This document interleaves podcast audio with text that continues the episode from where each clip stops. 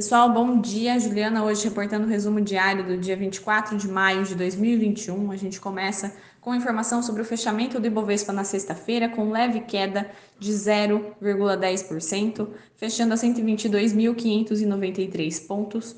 Cotação do dólar fechando a R$ 5,35, índice americano S&P 500 a 4.155,86 pontos e cotação do petróleo Brent fechando a 67,82 dólares. A gente começa com o noticiário Brasil e a Comissão de Constituição e Justiça da Câmara tem sessão hoje às 9 horas para iniciar as discussões que precedem a votação da admissibilidade da reforma administrativa, o que era para ter acontecido na quinta-feira.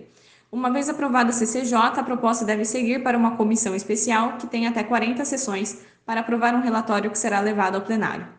A equipe econômica reduziu a previsão de despesas obrigatórias em 4,8 bilhões de reais, permitindo ao governo reduzir o provisionamento orçamentário de 9,2 bilhões de reais implementado após a aprovação da lei orçamentária. O Ministério da Economia também revisou a projeção de déficit primário para o ano de 3,5% para 2,2% do PIB. O sinal de uma execução orçamentária um pouco mais fácil provavelmente irá aliviar a pressão política sobre a questão de orçamento de 2021 ainda pendente.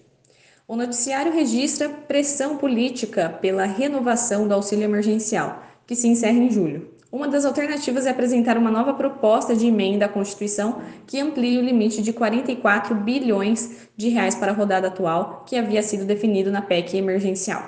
Ainda hoje foi publicado também o Boletim Focus. Projeções para inflação e crescimento econômico em 2021 seguem trajetórias de elevação. Já no cenário internacional, o presidente americano Joe Biden enfrentará dificuldades para aprovar seu, seu plano de aumento de impostos no Congresso. De acordo com a Bloomberg News, estão crescendo sinais de que os democratas no Congresso trabalharão para moderar aumentos de impostos que passarem pelo Congresso.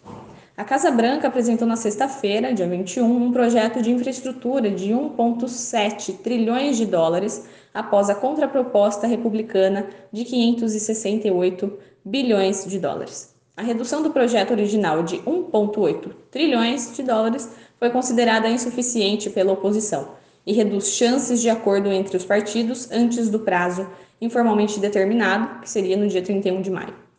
Também na frente tributária, o grupo das sete principais economias avançadas, o G7, está perto de um acordo sobre a tributação das empresas multinacionais, aumentando e harmonizando a tributação das maiores empresas do mundo.